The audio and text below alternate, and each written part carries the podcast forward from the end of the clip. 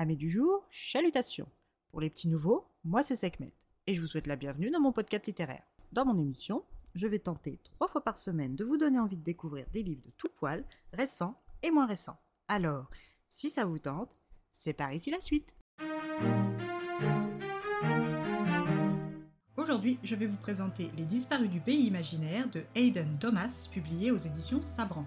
Dans cette réécriture du conte de Peter Pan, nous faisons la rencontre de Wendy Darling le jour de son 18e anniversaire. Elle habite la petite ville d'Astoria dans l'Oregon. Astoria, sur une carte, est un petit bout de terre entouré d'eau et les bois forment une grande tache verte autour et la séparent des autres villes.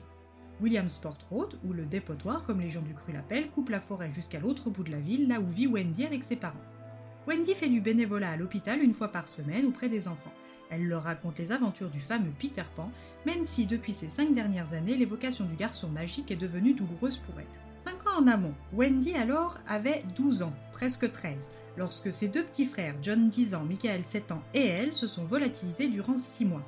À son retour, Wendy avait une amnésie totale des six derniers mois et ignorait totalement ce qui était arrivé à ses cadets. À ce moment, la vie de famille déjà tendue est devenue froide, distante et toujours plus houleuse.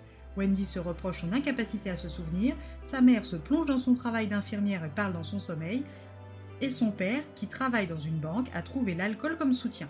Après des heures et des heures d'interrogatoire par les policiers de la ville, l'enquête a piétiné, puis progressivement laissé sans suite sans pour autant être classée. Mais aux yeux des agents Smith et autres habitants, Wendy cache quelque chose faisant d'elle un membre à part de cette communauté.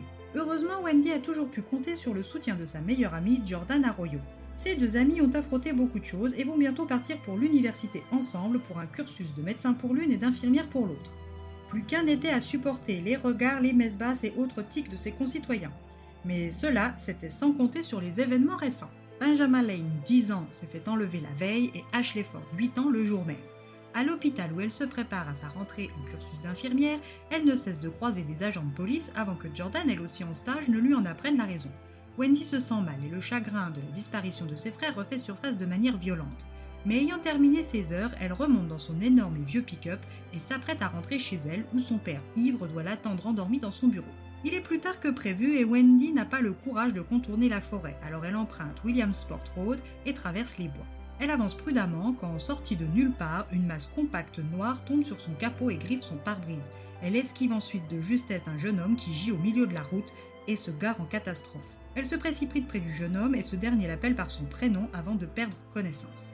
Wendy appelle les secours et accompagne l'inconnu à l'hôpital où elle y retrouvera sa mère encore en service. Wendy est troublée car le jeune homme ressemble étrangement à son Peter, avec des cheveux auburn, ses yeux de cosmos, ses fossettes et son incisive cassée, mais ce ne peut être qu'une coïncidence, rien de plus, car Peter Pan, dont elle vante les exploits aux enfants, est imaginaire, tout comme le pays dans lequel il vit. Il ne peut être le jeune homme qu'elle a failli écraser dans les bois. De plus, il est trop vieux pour être le garçon volant. Mais la ressemblance étant frappante, elle a besoin de s'en assurer avant de rentrer chez elle. Au réveil du garçon, il l'appelle désespérément et dit s'appeler Peter. Les policiers envoyés à l'hôpital par les secours ne manquent rien de la scène et viennent interroger Wendy sur leur lien. Wendy nie le connaître et, sauvée par sa mère, rentre choquée mais saine et sauve. Le lendemain, elle apprend que le Peter de la veille s'est sauvé sans laisser de traces et est activement recherché au même titre que Ashley et Benjamin.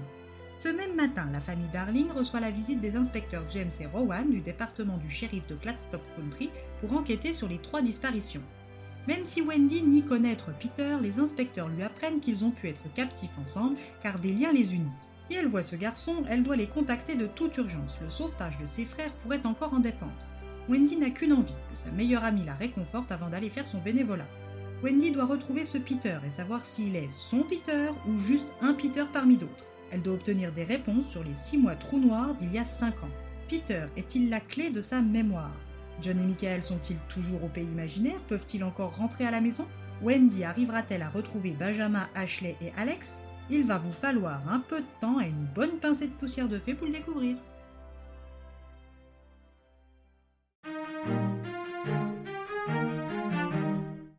Une réécriture agréable à lire avec un côté sombre qui m'a bien plu. Les personnages sont ancrés dans le présent et dans le classique du conte. Je ne suis pas de base une grande adepte des réécritures de contes classiques, mais là c'est un pari gagnant à mon sens. Et eh bien voilà, j'en ai fini pour aujourd'hui. J'espère que cet épisode vous aura plu et vous aura donné des nouvelles idées de lecture. Si vous souhaitez découvrir d'autres petits bonbons littéraires tout droit sortis de ma bibliothèque, Je vous retrouve le jeudi 28 septembre prochain pour un nouvel épisode. Et si d'ici là je vous manque de trop, rejoignez-moi sur mon compte Instagram, les lectures de Sekhmet. Et en parlant d'Instagram, j'ai organisé depuis début septembre un concours pour les 1 an qui se termine aujourd'hui. Vous avez encore toute la journée pour y participer, alors qui sait? Venez tenter votre chance.